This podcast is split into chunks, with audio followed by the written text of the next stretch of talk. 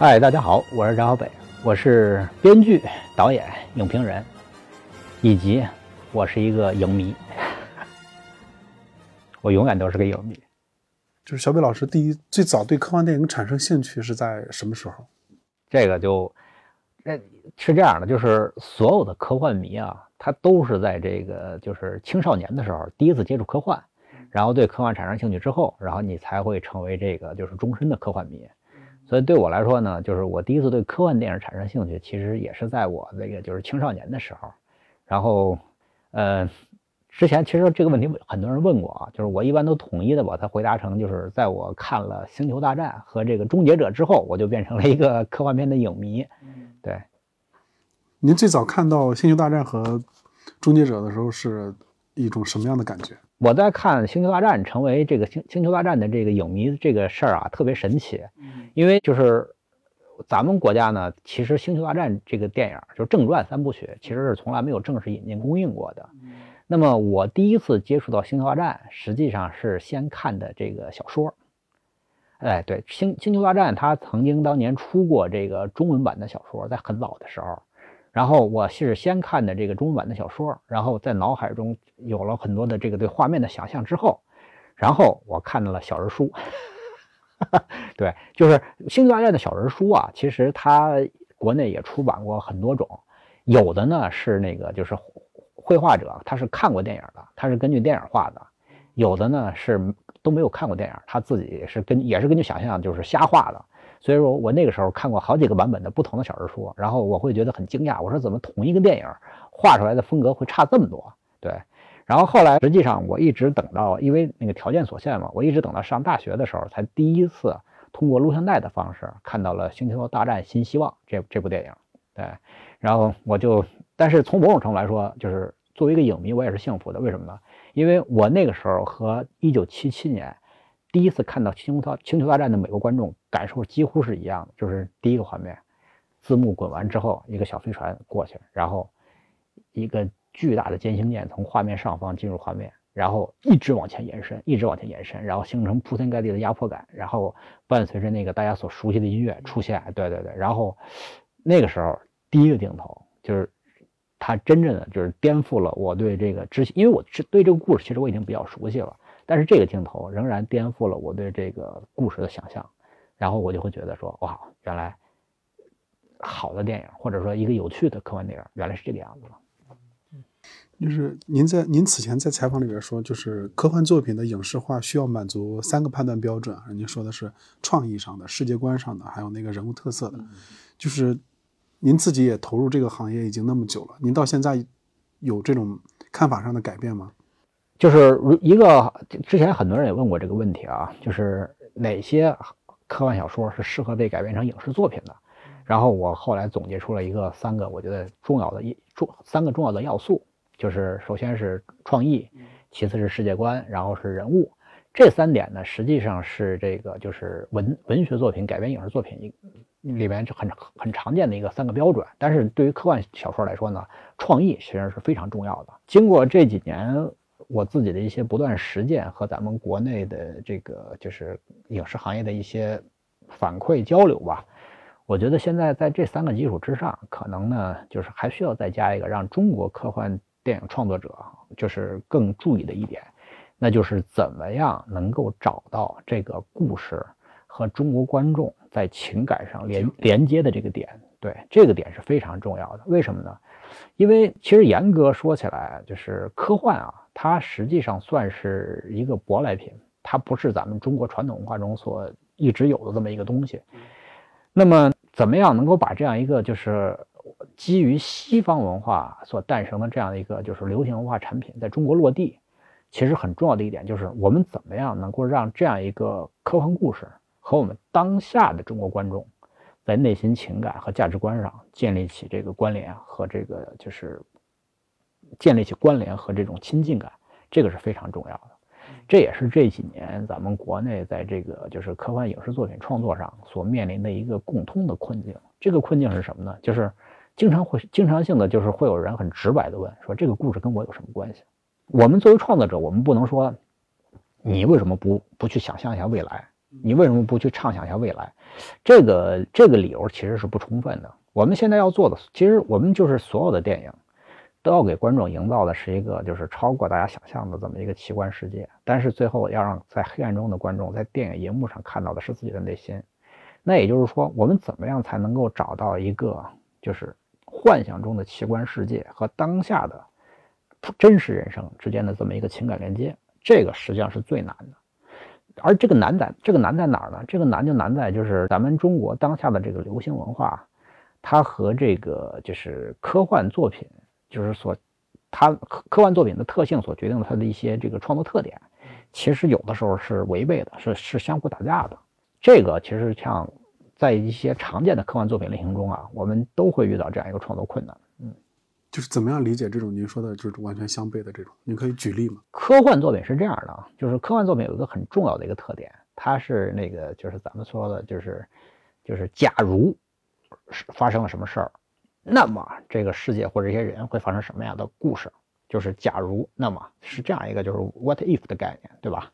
但是呢，对于咱们中国的影视作品来说呢，就是咱们的很多中国观众，因为之前他们都是一直在看国外的科幻作品。所以说，大家对这个国外的科幻作品的这种概念的认知已经形成了，但是你怎么样把这种就是假定性放到中国当下社会，这个实际上是是一个很难的事儿。为什么呢？是因为，呃，咱们坦率的说，就是当下的中国社会，它在向工业化迈进的这个过程中，就是中国社会已经是一个工业化社会了，但是呢，它发展的不均衡，因为咱们经常说的就是中国地大物博，人口众多嘛。但实际上，在这个流行文化领域，它的这个发展是不均衡的。就是如果粗暴的一言蔽之的话，那么就是中国就是全世界。也就换句话说，纽约、巴黎、东京和这个一些非洲城市，就和一些就是非洲、印度，其实是我们是是融合在一个巨大的、广阔的市场里面的，它是同时存在的。而与此同时呢，我们又没有那种文化壁垒，因为就是中国的北方和南方。它在这个语言上，在文字上，在这个大的生活习俗上，在总体的民族认同感上，其实都是一致的嘛。你怎么样在这样一个巨大的文化共同体之内，然后同时又充满了巨大的这种差异，去找到一个就是流行文化里面所需要的最大的共同点？这个其实对于科幻文学来说是最难的，或者说对于科幻影视作品来说是最难的，就是你怎么样能够一边就科幻科幻电影，它并不一定总是要去畅想未来的。他想象的是说，假如发生了一个什么样的前提，那么这个世界会发生什么样子，对吧？那么，怎么样去找到这样一个，就是在一个巨大的，然后同时又充满了各种迥然不同的这个差异的这个就是共同体里面，去找到那个就是讲述故事所需要的那个最大集合体，这个是最难的。那您觉得这里边就是是不是跟我们的科学教育也有关系？就会吗？您看，就是我们现在。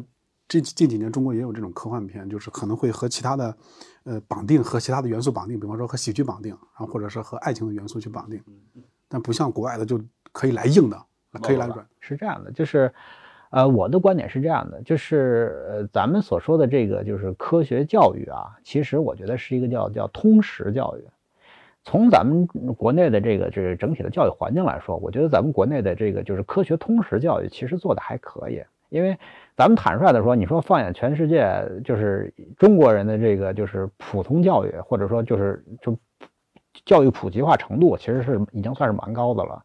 咱们的科学通识教育也还可以，所以我觉得更多的应该是说，咱们如果具体到科幻影视作品这个细节上的话，我觉得就还是那个怎么说呢，就是观众见的太少。我们要容忍更多的失败，然后让观众慢慢的开始对科幻作品这件事儿习以为常，并且脱敏。因为对于咱们中国观众来说，如果你没有见过这个更多的就是中国的科幻作品，那么你就没有办法去想象更多的空间。因为有的时候，咱们坦率的说，对于大多数人来说，他是没有办法去想象没有见过的东西的。那就换句话说，我们要努力的让咱们的观众看到更多的中国的科幻作品。不管是好是坏，但是呢，先把这个数量铺上去，然后当中国观众对这事儿习以为常了之后，他们就能够建立起属于自己的标准，然后在那这里面再去培育出更多的，就是先建立标准，然后再去提升标准。嗯，但其实您说的这个用大量的呃电影来铺上来，然后让观众脱敏，其实这是对于从业者来说，尤其是像您这样的影视从业者来说，其实是一个很残酷的事儿，因为电影本身是一个商品，让观众脱敏，其实就意味着更多的不确定性，或者说我说的直接一点就是失败。这个是这样的，就是科幻作品啊，它和这个大时代是直接相关的。你会注意到啊，就是呃，在美国的这样一个科幻黄金期的时候，它其实是和这个就是冷战背景下的美苏太空争霸是有直直接关系的。对，所以说就是，嗯，怎么说呢？就是科幻作品其实它一直以来，它相对来说都是一个相对小众的这么一个就是文学和影视领域。然后只不过是在一些特定时期，然后它慢慢的就是和流行文化结合，然后才慢慢的变成了一些这个就是变成了一个主流的影视作品。那对于对于咱们中国观众来说呢，就是没有人要求说国家一定要怎么怎么样，而是说你想做你就坚持去做就好了。因为这些事情就是换句话说，你作为个人创作者，你是不能够左右市场和历史的潮流的。对，那怎么办呢？我觉得做出好作品的一个很重要的前提就是说，不是说，呃，你去猜观众要什么，而是说我去真诚的表达。然后如果运气不错，那么被观众看到，那他也许就会有机会成为一个被观众认可的这么一个作品。至于他能不能成为市场的主流，我觉得这于对于创作者来说，这是不需要你去操心的事儿，因为你个人。只就是咱们几乎所有的人啊，咱们几乎所有的人都是历史潮流中的小浪花，甚至小水珠。你不要去妄想去左右这个历史的潮流的走向。那么怎么办呢？做好快乐的小水花就好了。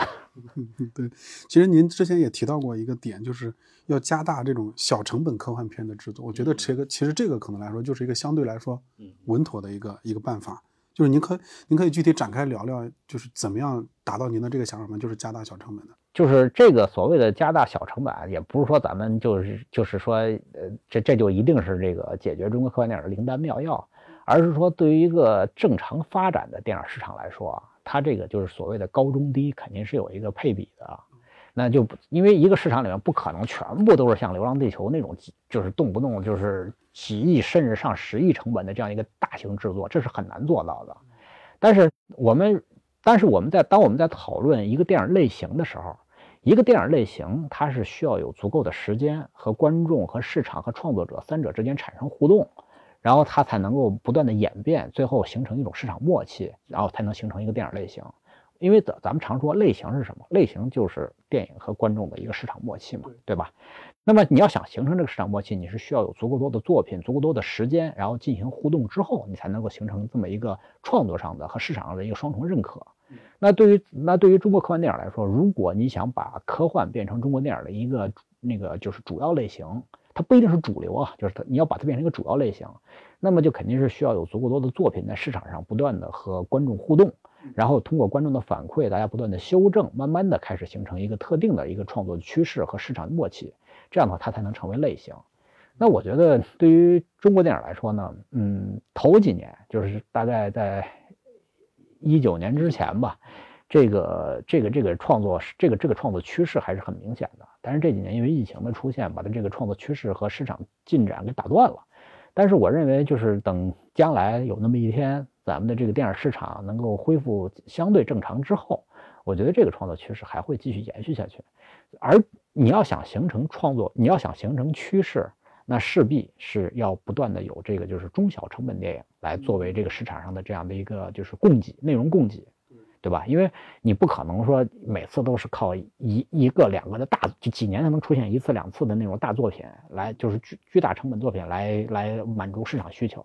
你也需要不断通过中小成本，但是中小成本怎么样能够让观众认可？或者换句话说，其实咱们现在聊的实际上是个类型创新的问题。它不单单是科幻啊，咱们聊的整个是类型创新的问题。因为对于中国电影来说，就是其实中国电影里面还有很多类型空白，这个这个是都是我们后面要去努力尝试的。类型创新呢，其实就是说结合类型特点，就是我们要先找到一个类型特点，然后结合当下市场上的一个相对成熟的类型。然后再去结合一个那个就是核心创意，这样的话呢，才能够形成就是类型创新的可能性。比方刚才您举个例子，就是说大家都都已经纷纷有过尝试了，比方说把科幻和喜剧结合，对吧？然后比方说头几年有把科幻和穿越结合的，然后现这两年还不断的有一些那个就是科幻和网文结合的。就是大家都在不断的尝试。其实总的来说，类型创新的特色就都是先把一个全新类型的这样一个特征性的元素和一个市场上已经被广泛认可和接受的成熟类型进行呃不是进进行嫁接之后，还要再去找到这二者之间的那个连接他们的那个核心创意。有了这三个元素之后，你就有机会可以去尝试。但是就像刚才您说的，电影是一种商品，它是试错是需要有成本的。我们怎么样才能够用就是相对来说最低的试错成本找到最好的这样一个市场解决之道呢？那毫无疑问就是中小成本肯定是一个就是在电影领域来说它是一个相对比较成熟的解决方案嘛。另外我在这里也想也想就是解释一下啊，大家现在有一个误区，就是一说科幻呢，都老是觉得说是很大成本的投入、复杂的制作等等，其实不是这样的。科幻它其实。科幻是这样的，科幻它并不负责预言未来，嗯，科幻实际上是一个思想实验。所谓的思想实验是什么呢？就是它是提出，如果发生了某个前提，那么这个世界或者这些人他们会发生什么变化？那么在这样一个大的概率，在在这样一个大的概念之下，我们其实是有机会用中小成本做出一些有趣的这样的一个科幻故事的。因为这个我们是，这个我们还是就是怎么说呢？就是在电影制作领域，这个这种低成本的科幻类型，其实是有机会尝试的。但是市场怎么样，观众接受度怎么样，这个东西我们现在没有办法告诉大家答案，只能说通过不断的尝试。嗯，那您就是您作为从业者来说，也参与这个市场，参与这个行情很很多年了，就是您对中国科幻这个领域。是怎么判断的？它的现状是怎么样的？就是现在的创作环境是怎么样的？我只是一个普通的从业者，我不是我我不是领导，也不是行业领袖，我就是个很普通的那个科幻爱好者和一个普通的从业者。我 就是就像我刚才说的，我只是这个历史浪潮中的一个小浪花、小水滴。我我能感受到这个就是。我能感受到浪潮的趋势，但是我不能改变和左右，甚至我不能定义这个浪潮。就是我只能说，从我自己的这个感受来说的话，我觉得，呃，中国科幻电影，也就是因为这最近招，就是因为最近有这么一个疫情对于整个电影行业的这么一个影响，所以我觉得，呃，中国科幻电影可能在短期内会遇到一个挑战吧。这个挑战是什么呢？就是在一个。呃，在一个整体不太乐观的这么一个环境下，就是创作肯定会趋向于保守，而趋向于保守呢，就意味着就是大家对于创新和冒险的这个忍耐度就会下降，那也就是意味着就是大家可能会更趋向于去做那些呃，就是过去市场上已经被认可过的这样的一个类型，因为它在商业上来说是最保险、最稳妥的方案嘛。那我觉得。那这个对于中国科幻电影来说，它是一个不太好的信号吧？因为，你但凡想要创新，你就要去冒险，你就要去做一些之前没有人做过的事情，你也你要去做一些没有办法预料这个市场结果的这个尝试。对，那么这些东西在现在当下这个环境下，我觉得整体来说可能是一个不太积极的信号。对，但是不要气馁吧，还是我刚才说那个，真正的创作者。你是不要去猜观众想要什么的，就是你能够理解观众，你能够了解观众，而且你的创作的目的也是为了满足观众娱乐的需求，这都没有错。但是它不意味着你去猜测和迎合观众，那么也就意味着一个真正的创作者，你还是要尊尊重自己的内心，尊重这个电影本质的东那些东西，然后去认真的创作。它和这个就是浪潮，或者说跟这个趋势之间没有必然的联系。嗯，那您觉得当下的国内的科幻电影创作，您觉得就相对来说薄弱的环节是哪一个？从最开始的创意到最后上院线这整个流程里边，方方面面。这我这个这个我这个我还是很这个我基本上是感同身受的，因为我自己有过作品嘛，我自己有感同身受，就是从一开始的创意、创意开发、制作，然后到这个宣发发行，然后到观众的接受度，方方面面就是都是因为这是一个基本上是全新的类型，就是会给大家带来的这个影响，就是我最常听到的一句话是什么呢？就大家说这个事儿没做过，没把握。真的是没做过，所以没把握。就是在《流浪地球》上映之前，我们虽然也存在着同样的问题，但那个时候我们整体来说是乐观的。为什么呢？因为那个时候大家会觉得说，是没做过，但是有人在前面已经开了一条路出来了。我们沿着这条路不断的往前走，不断的积累经验。就是你有了，就是你因为市场需求一直摆在那儿了嘛，对吧？你有了需求，你就会有应用，有了应用，你就会有体验，有了体验，你就会有要求，对吧？有了要求，然后不断的积累之后，你不就有标准了吗？有了标准，那咱们这就好说了嘛，就一步步的不可以就可以把这个体系建立起来了。但是还是那句话嘛，就是这个一九年之后，然后就二零年这个疫情突突发突如其来，它打断了这样的一个就是进程。然后虽然说这个进程不会就此停止，但是嗯，起码这几年吧，就是我估计可能咱们很多从业者都会觉得有些局有些没着没落吧。所以其实这是一个从流程本身到人才都缺失的一个。对我们其实说白了就是我们还是在。就是方方面面都缺。刚才我不是说了吗？就是市场需求，然后应用、体验，然后经验总结，不断的反馈、尝试，然后形成标准，这些方方面面的环节其实都都有缺乏。那其实对于咱们现在，我觉得对于咱们现在国内很多这个创作者来说，我我感受最深的一点就是大家都觉得没把握。哎，没把握这件事儿呢，就是怎么说呢？可能对很多创作者来说，就是没把握这件事儿，他们可能已经习惯了。因为你真正你要想搞出不同的，就是你要想在创作上有所创新，你就必须要去慢慢的适应这种就是没把握的状态。你就是好的创作一定是要游走在这个未知的边界的嘛。但是你对于这个资本，你对于这个就是对于这个怎么说呢？就是对于资本这个领域来说。或者说，对于审查这个领域来说，或者对于一些特定的环节来说，没把握这件事儿是最可怕的。那您在这个以往的工作里边，就是有体验到这种没把握的时刻吗？那太多了呀！可以分享一两个可以分享的时刻。我不是说了吗？它是方方面面的。你从一开始一个故事一，你从开发环节你就开始面临这样一个问题了。无论是自己原创的项目，还是别人拿过来让你改编的项目，对吧？然后。那就是有了一个创作结果之后拿出来，我说这个东西，呃，这是我们目前的一个想法，咱们下面要不要沿这个方向去推进？从这儿开始，大家就开始没把握了，对吧？真的就是一，比如我们拿出来一个改编思路或者是一个故事之后，说咱们下面要不要要要不要继续往下推进？或者说你觉得哪儿不足，哪儿还可以做得更好？好，从这儿开始就。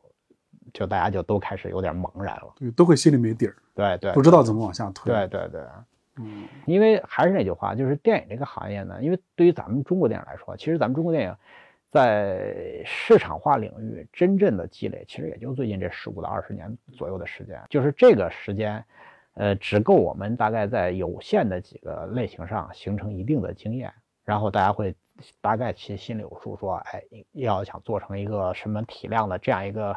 故事我们应该怎么样去做？呃，那个上限是多少，下限是多少？能做成花多少钱，多少时间能做成什么样？只在很有限的几个特定类型里面，我们有了这样的一个经验，而且观众的口味又是不断的在变化的，对吧？你像比如说中国电影在武侠这个领域是世界是世界独一份儿了，就是我们对于怎么做武侠片这件事儿，其实我们是有非常丰富的经验的。但是对不起，现在的观众不看武侠片了。我们在这上面积累的经验很难再应用，用不上了。对对，所以这就很可惜，对吧？当我们去摸索着尝试一些新类型的时候，比方说我们说，哎，科幻电影可能是一个机会，嗯，然后因为有《流浪地球》了嘛，对吧？我们我们照着他们来一遍吧。但是大家都知道，《流浪地球》你没法复制，它那个 体量，它那个体量、经验、团队，然后各方各种因素你都没法复制。那我们弄一个新的类型怎么办呢？大家就开始就是。你只要有一点偏离了，就是别人走过的路，你就会去又开始陷入到一个就是没把握的状态。一个状态。对对对，因为有的时候很悖论啊，就是电影行业它应该是一个不断创新、不断创新的一个行业，因为你这样才能够不断的吸引挑战观众的同时也挑战自己。对对对，但是对于缺乏经验的，就是在一些特定类型上缺乏经验的中国电影来说啊，很多人他选他选择的是看着倒后镜开车这条方法。对他看着倒后镜开车，也就意味着什么呢？我过去走过什么路，那么我们前面就还要再走什么路。OK，在过去这个路比较宽的时候，路比较路比较直的时候，这样做是没没没毛病的。嗯。但是当你这个路开始变窄、开始变弯、开始变成山路的时候，你还看着倒后镜开车，那翻车的几率就很大了。但是，你如果要往前开，谁就是来掌握这个方向盘，这事儿就很重要了。对对对，但反正我知道的是，在绝大多数中国电影项目里面，不是导演在掌握这个方向盘啊。就是，呃，小北老师，您是从什么时候想成为电影导演的？上大学的时候吧。讲一下那段。对对对。是，当时是因为哪部片子，或者是因为什么事儿啊？是是这样的，这个事儿也是星球大战吗？不是，因为那个这种问题，其实很多人问，就是咱们在很多采访里都问过，就是昆汀曾经说过这个问题。你老问我，就是说是哪部电影让我产生了成为导演的兴趣？这就跟问你吃到第几个馒头吃饱了一样。说这个事儿那个不存在，它肯定是一个潜移默化的事儿嘛。那对于我来说，就是其实我上大学的时候就是一个电影爱好者，但是。但是我不是那个科班的，我不是那个电影学院的，我是北京广播学院的，而且我学新闻的，就是跟那个时候年代跟电影关系其实不是很大。但是那个时候你就开始喜欢做电影了嘛，然后后来一点一点的机缘巧合，然后我才慢慢的那个接触到和进入到这个行业。然后怎么说呢？就是在在在我。年轻有冲劲儿的时候，那个时候做电影是件很难很难的事儿，他都养活不了自己。对，哎，那我就必须得先先去做一些那个能够养活自己的事儿，同时最好也能兼顾自己的业爱业余爱好。所以我就去了中央电视台做了美第十放映师。对他就是一方面是一个正经工作，一方面也是一个能够就是兼顾自己业余爱好，同时也能够发挥特长的这么一个工作。您当时在第十放是做了多久？十多年吧。对对对，我做了得有十多年的，从从创立这个栏目开始，一直到这个栏目结束为止。就是您后来做导演，就是跟您最早的想法有差距吗？有啊，肯定有差距啊。是这样，因为我我现在不也要跟后浪那个合作一个课程吗？其中有就会讲到这个问题。第一，拍电影这件事儿。就是拍电影这件事儿，你永远不可能做到百分之百准备好了就干，就是你永远准备不好就得上。第二呢，就是无论之前你以为对这件事情你知道了有知道有多少，等你真正开始干的时候，你都得清零，从零开始。为什么呢？因为纸上得来终觉浅，只要不是你自己亲自那个就是走过一趟这些事儿。也不，你不会有真正的认知。这个，这就是为什么，就是电影导演他的这个，就是怎么说呢？就是他的培养成本很高。你就你必须得经历过所有的这些经历之后，你才能知道说，哦，原来是这样的。那我下次这么做会不会有改善呢？然后你要再去试一下，然后发现说，哎，这样好像也不行。那我换个方式再试试呢？然后你，但是挑战性在于你得快速的找到那条对的路。为什么呢？因为这个行业不会给你那么多，不会给你那么多尝试的机会的。您说的这个让我想到，马丁斯科塞斯，他说自己刚入行的时候以为导演很简单，然后他说到了现场发现没有自己做的地方，然后他就说哦，做导演不简单。然后，然后他后边后来后边他又说，等我做了好多年导演了，我我以为我有就是现场有我做的地方就可以了。他说当第一次真正有地方做的时候，发现还不行，不会，还是不会。对的，所以就是咱们。合作的课程里面，我也会谈到这个问题。就是做导演，它很简单，它也很不简单。很简单是什么呢？就是你就做一件事儿，把这件事儿做好就行了。很不简单是什么呢？就是你怎么才能找到这件事儿，而且不被其他事儿干扰？这个是这个是简单又不简单的最难的地方。对，其实说起来了，你说咱们经常开玩笑嘛，说那个。电影学院招生的时候说你会什么？会画画，好，你去搞美术吧；会拍照，你去搞摄影吧。你什么都不会，那你就做做导演吧，对吧？就经常开玩笑说这话嘛，就是感觉好像就是说在拍电影这个过程中，就是导演不需要做什么，你坐监视器前面，坐在监视器前面拿个对讲机还不会吗？对吧？是是，猴子放哪都会啊。但是你真把你，但是你真坐到那儿的时候，就是它分之前之后。第一，你怎么能坐到监视器后面？第二，坐到监视器后面之后，你该怎么办？这两个阶段其实都是很难的，然后如果有机会会给大家讲一讲，就是你怎么还能继续坐在监视器后面，这三步都很难。就您近年来也同时担任担任一些导演和编剧，就是就是这种训练有没有让您提供一些呃有没有有没有一些就是让您提高工作效率的一些办法？就是您在自己的经验里边的。那是一定有的，但是呢，咱们坦率的说啊，就是我同时担任编剧和导演，其实。不是我的这个创作习惯所决定的，是因为我没钱，是因为我没钱，就是我没有钱请请编剧，但是我自己正好又是一个编剧，就那我就自己写剧本，其实是一个就是成本最低、效率最高的这么一个开发开发方式。我我不就是我不认为这个方式就是值得去鼓励啊，因为。编剧思维和导演思维是截然不同的两种思维。如果你自己写剧，同时写剧本又做导演，就是中间会经历一次那个就是思维方式的转换。这个思维方式的转换如果没有处理好的话，其实它是两者会互相打架的。你可以大概展开一下，就是描述一下这种思维上的不同吗？大家可能会有一个误解啊，就是觉得说，呃，写剧本不就是把你要拍的电影，不就是要把你要拍的电影用文字写下来吗？呃，不是这样，剧本。是一个工作蓝图，工作蓝图意味着什么呢？它是一个，它实际上是一个不断修订的工作文档，是一个剧组的集体的工作文档，它要不断的修订。从你最早开始到筹备到拍摄到后期剪辑，这个剧本都是要在做不断的修订，然后汇总，然后用它来指来指导和协调整个剧组工作的。它实际上是个工作文档，它不是一个个人创作。在这过程中，就是你编剧所关注的点。和导演所关注的点是不同的，就是换句话说，实际上，在一个比较理想的工作状态下，编剧应该是向制片人汇报工作的。但但是如果我们因为各种各样的因素限制，就比方说我自己兼任了这样的一个编剧和导演工作，那么。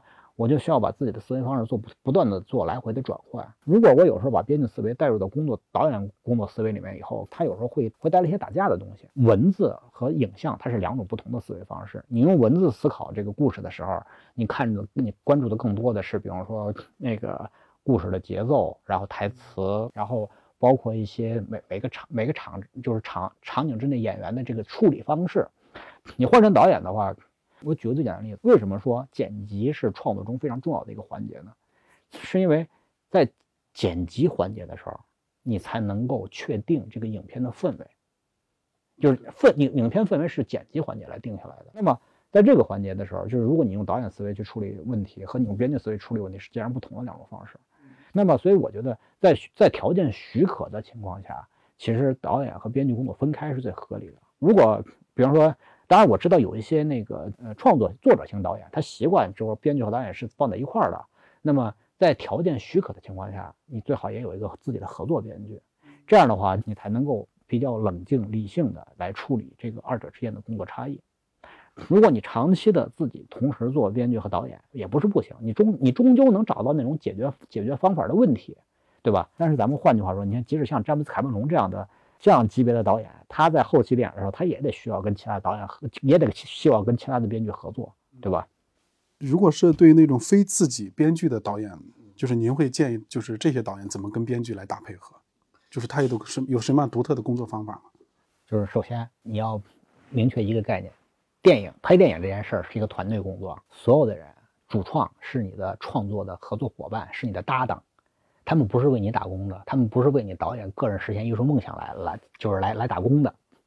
或者换句话说，你不要把编剧当成是个打字员，因为是这样的，新导演怎么样能能怎么样拿到自己的第一个剧本这件事儿，其实讲起来非常复杂哈。那个咱们对于那些就是呃不是自己担任编剧的新导演来说，你拿到一个剧本之后，你就认真的用导演的方式去分析这个剧本。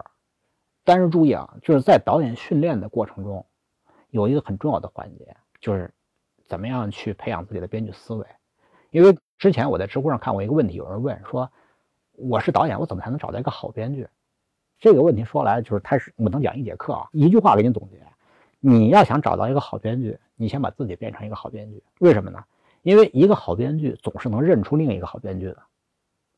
就是咱说的再粗俗点，就是物以类聚，人以群分吧。你自己是好编剧，你就一定能认出来谁是好编剧，对吧？那好，那么你作为一个导演，你有个基本功，就是你一定要有那个编剧能力嘛。然后在这个前提下，做好你导演的工作。导演的工作是哪些？编剧的工作是哪些？你要中间有一条明确的分界线。然后你清晰的、准确的告诉编剧说，你作为导演在这个剧本里面，你要实现哪些创作意图，然后去鼓励你的。编剧注意啊，编剧是你的非常重要的合作伙伴。然后你去鼓励他，让他去发挥自己的创作。因为这样的话，我们要做的工作实际上是一加一大于二的一件事儿，而不是说一加一小于二。如果你把编剧当成是你的打字员，你赶着说，他赶着写，那你就浪费了一个非常重要的创作环节了。那通常有有的时候会意见相左呢，比方说，哎，编剧让他自己发挥，他跑，他飞了。好，一旦出现这种意见相左的情况下，刚才我提到了一个非常重要的环节，就是你要非常清晰、准确、可执行的反馈你的导演创作意图。如果编剧就是跑跑偏了，那一般来说，如果你找这个编剧，他在基本的技巧和业务能力上没问题的话，一般来说，你要反省一下，你有没有做到清晰、准确，然后可执行的表达你的创作意图？你有没有很清晰的把这个东西传递给你的创作伙伴？然后还有一点就是说，创作伙伴反馈回来的创作成果，他有没有对你形成一个新的激发和促进？你不能说拿过来一个东西跟我最早的想法不一样，那那他就是错的，不是这样的。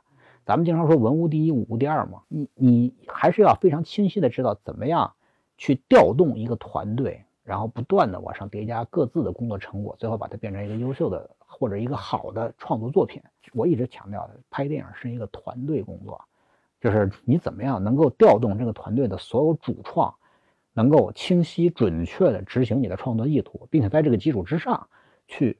包含更多的可能性，而且你要能够，而且你要有能力、有眼光把它识别出来，而且找到那些你觉得值得放大的地方，然后去把它用整体的那个协调的方式给它累加起来，这是导演的工作之一啊。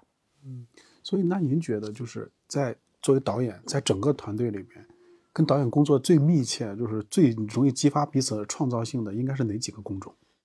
哪几个工种啊？对，那编剧，然后摄影、剪辑，毫无疑问是这三个工种。因为前期的时候，跟导演工作最密切的合作伙伴就是编剧，在拍摄期，就是非常重要的合作伙伴肯定是摄影嘛。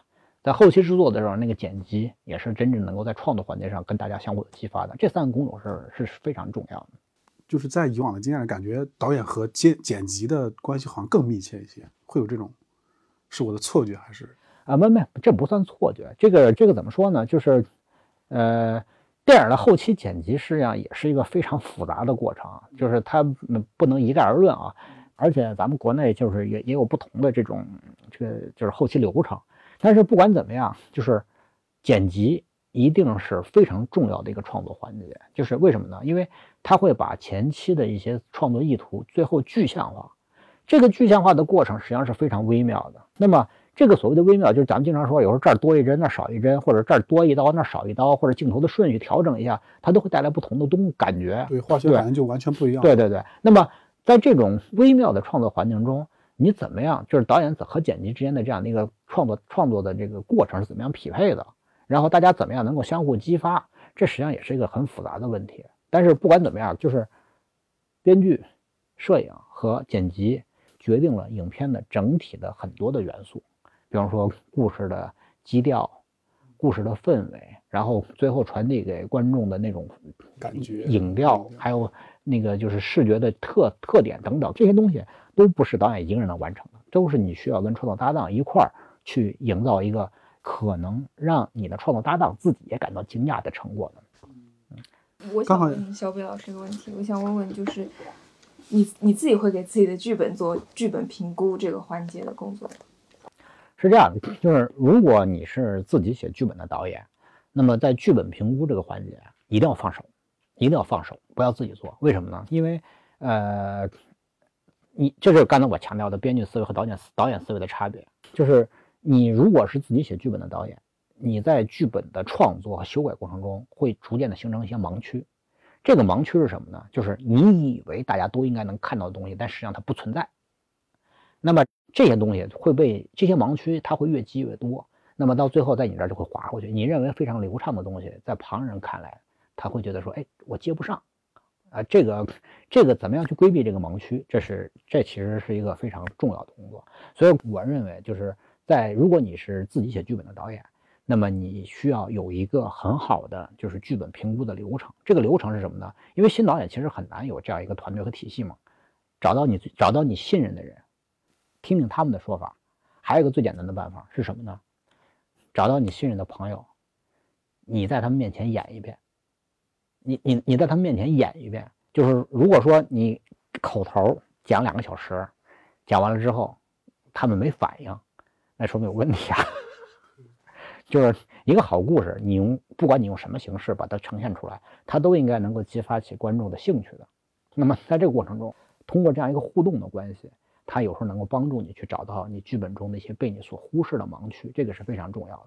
但是剧本的盲区和受众的喜好之间的偏差，你要你还要能够很准确的分辨出来。因为我们有时候经常会遇到这个问题，就比方说你把一个剧本给到一个公司，那个公司会巴拉巴拉巴拉巴拉给你提一些意见，然后给到你。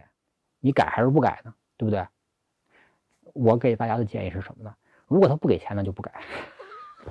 最后一个问题啊，就是我我想问一下，嗯，小北老师，科幻或者说我相信啊，热爱科幻的人，他的宇宙观或者他所相信的东西，肯定是更加，嗯，简单来说是唯心啊，但是我认为肯定是会更广阔，或者说。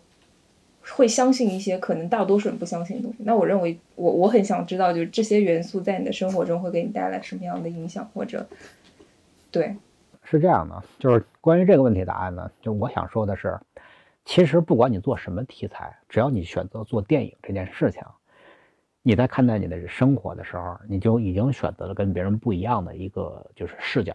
简单的说是什么呢？就是如果你是用电影思维，如果如如果你是一个选择做电影的人。